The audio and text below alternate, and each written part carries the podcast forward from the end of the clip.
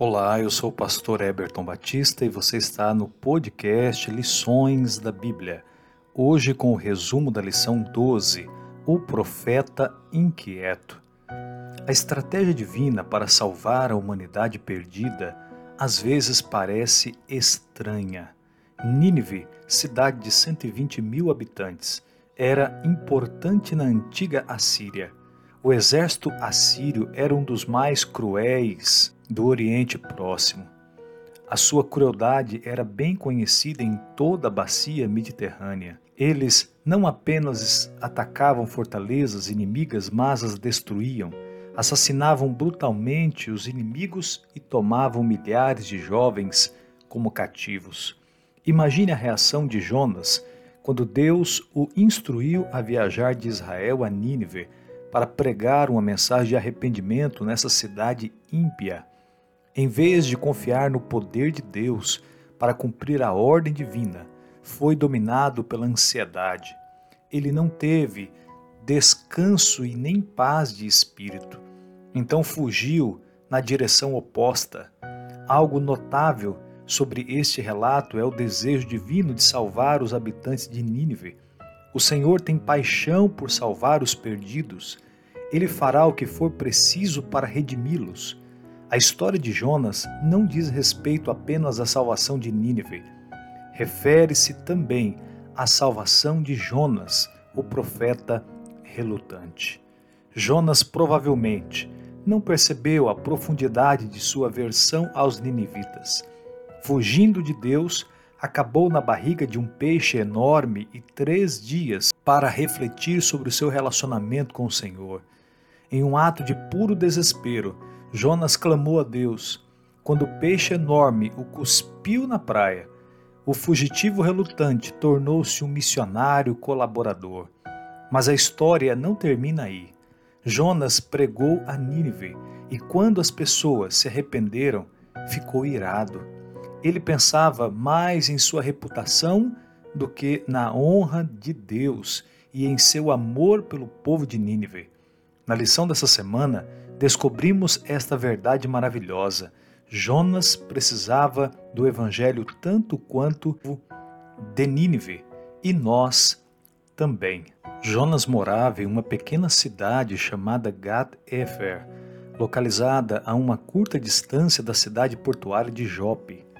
Cheio de medo por causa da crueldade dos habitantes de Nínive, ele fugiu do chamado divino para testemunhar a eles entrou em um barco com destino a Tarsis, pois desejava ficar o mais longe possível de Nínive. Embora não se tenha certeza, muitos comentaristas bíblicos julgam que Tarsis seja Tartessus, no sul da Espanha, perto de Gibraltar. Por mar, a viagem de Jope a Tartessus era de aproximadamente 3.539 quilômetros. Nínive por outro lado, ficava a cerca de 1.126 quilômetros de Jope. A ideia de ser ridicularizado, rejeitado ou, pior ainda, perseguido dominou o profeta. As dificuldades diante dele pareciam tão grandes que não conseguia enfrentá-las. Comentando a falta de fé de Jonas, Ellen White descreve o seu modo de pensar. Ao pensar nas dificuldades e aparentes impossibilidades dessa missão, o profeta foi tentado a duvidar da sabedoria do chamado. Do ponto de vista humano, parecia que nada se ganharia em proclamar uma mensagem como aquela numa cidade tão orgulhosa. Ele esqueceu, por um momento, que Deus a quem servia era todo sábio e todo poderoso. Enquanto hesitava, ainda duvidando, Satanás encheu seu coração de desânimo. O profeta sentiu profundo receio e se levantou, mas para fugir da presença de Deus, para Tarsis. Desceu a Jope e encontrou um navio que ia para Tarsis. Pagou a passagem e embarcou no navio para ir com eles. Na tarefa que lhe fora entregue, Jonas tinha recebido uma pesada responsabilidade. Contudo, Aquele que o havia mandado ir estava apto a sustentar o seu servo e garantir o seu sucesso. Se o profeta tivesse obedecido sem questionar, ele teria sido poupado de muitas experiências amargas e teria sido abundantemente abençoado, diz Ellen White no livro Profetas e Reis, página 266. Jonas não resolveu o seu problema fugindo. Correr apenas o colocou em mais dificuldades. O Deus que o comissionou a pregar arrependimento a Nínive era totalmente capaz de sustentá-lo, apoiá-lo e fortalecê-lo. Deus nunca nos dá uma tarefa sem nos dar a capacidade de realizá-la. Colaborando a vontade do homem com a de Deus, ela se torna onipotente. Tudo que deve ser feito a seu modo pode ser cumprido por seu poder. Todas as suas ordens são promessas habilitadoras. Jonas pensou mais em sua fraqueza do que na força divina, mas Deus ainda não havia terminado a obra na vida dele. Jonas estava a caminho de Tarsis, mas Deus estava a caminho de Jonas. Enquanto o profeta fugia do chamado divino, o Senhor o chamava. As Escrituras dizem: Mas o Senhor lançou sobre o mar um forte vento e levantou-se uma tempestade tão violenta que parecia que o navio estava a ponto de se despedaçar. Jonas 1, verso 4. Quando parecia que a carga e toda a tribulação seriam perdidas, em desespero absoluto, Jonas implorou que o jogassem ao mar. Ao afundar nas ondas, ele foi engolido por um grande peixe. A Bíblia diz: então Jonas do ventre do peixe orou ao Senhor, o seu Deus. Jonas 2, verso 1.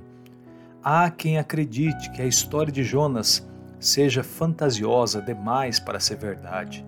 Imagina-se ser um conto mítico de ficção, em vez de uma narrativa histórica. Contudo, a evidência bíblica, histórica e arqueológica é contra essa visão.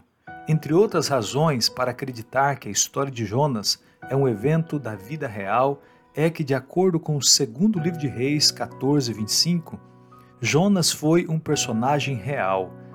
Os judeus consideravam o livro de Jonas histórico. Os achados arqueológicos em Nínive confirmam o tamanho da cidade conforme descrito na Bíblia. O próprio Jesus se refere a Nínive e à história de Jonas. Uma das principais questões gira em torno do peixe. Acaso um peixe poderia engolir alguém e esta pessoa sobreviver?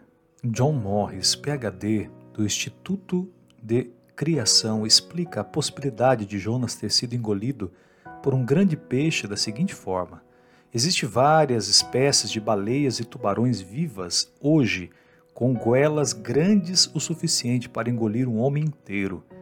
Entre os animais extintos, como os plesiosauros, o mesmo poderia ser dito. E talvez esse fosse um peixe de grande porte até então desconhecido. A questão é que a história não é impossível. No entanto, o mais importante é que a Bíblia diz que o Senhor ordenou que um grande peixe engolisse Jonas. Claramente, esse evento foi milagroso e não um fenômeno natural. Assim, não temos que dar uma explicação limitada por meio da experiência ou conhecimento moderno. Um homem poderia sobreviver na barriga de um peixe? É a pergunta. Mostrou-se claramente que a expressão hebraica três dias e três noites, tanto nas Escrituras como em outras fontes, significa um período que começa em um dia e termina no dia seguinte. Isto não significa necessariamente três dias e noites inteiros. Além disto, houve vários casos relatados de marinheiros ou outros indivíduos engolidos por animais, assim que foram resgatados muitas horas depois. Morris prossegue dizendo que, como cristãos, acreditamos em milagres, por isso aceitamos a história de Jonas tal qual está relatado na palavra de Deus. Na barriga daquele enorme peixe, Jonas pôde refletir seriamente. Tomado de desespero, clamou a Deus. Quando dentro de mim desfalecia a minha alma, eu me lembrei do Senhor, e subiu a ti a minha oração no teu santo templo. Jonas 2, verso 7. Jonas olhou além da escuridão para a luz brilhante proveniente do santuário celestial. Ele concentrou sua atenção no eterno. O salmista Davi declara: O teu caminho, ó Deus, é de santidade.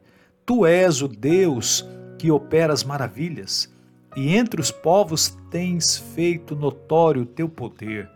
Com o teu braço remiste o teu povo. Salmo 77, 13 a 15. Jonas descobriu que Deus faz maravilhas, seja quais forem as circunstâncias em que nos encontrarmos. Quando olhamos para o santuário e contemplamos a glória divina, como Jonas fez, nossa confiança em Deus e em seu poder infinito aumenta. Ao comentar a experiência de Jonas, Ellen White diz: apesar de tudo, na hora do desespero de Jonas, o Senhor não se afastou dele. Por meio de uma série de provas e estranhas providências, a confiança do profeta em Deus e em seu infinito poder para salvar deveria ser revivida. Profetas e Reis, página 266. Quando sua fé viveu, Deus operou um milagre e o grande peixe cuspiu Jonas na praia. Ele viajou para Nínive e pregou que Deus destruiria a cidade perversa. Para sua surpresa, o povo se arrependeu. Houve um grande revamento espiritual. O rei aprovou um decreto em harmonia com os costumes orientais e toda a nação se arrependeu. Jejuou e confessou seu pecado. Por incrível que pareça, Jonas ficou incrivelmente decepcionado. Ele cumpriu a ordem divina, mas as terríveis consequências não aconteceram. No estudo da profecia, existe algo conhecido como profecia condicional. Esse conceito é bem expresso em Jonas 3,10. Deus viu o que fizeram, como se converteram do seu mau caminho, e Deus mudou de ideia quanto ao mal que tinha dito que lhes faria e não o fez. O cumprimento da profecia estava fundamentado na resposta deles. Quando se arrependeram, Deus cedeu. A pregação de Jonas foi um sucesso, mas o profeta relutante não reconheceu isto. Sentiu-se fracassado, mas séculos mais tarde, Jesus citou Jonas como exemplo de fidelidade em sua pregação a Nínive. Eis notícias incríveis boas. Deus não desiste de nós facilmente. Jonas precisava do evangelho tanto quanto os ninivitas. Deus o perseguiu, não o deixou ir, segurou até que ele reconhecesse a sua mão poderosa. Hoje, Deus também deseja salvar toda a humanidade, mas não se esqueça que, acima de tudo, Ele deseja salvar, resgatar, operar um milagre na sua vida. Por isso, entregue o seu coração, a sua existência ao Senhor Jesus e então cumpra a missão que Ele lhe ofertar.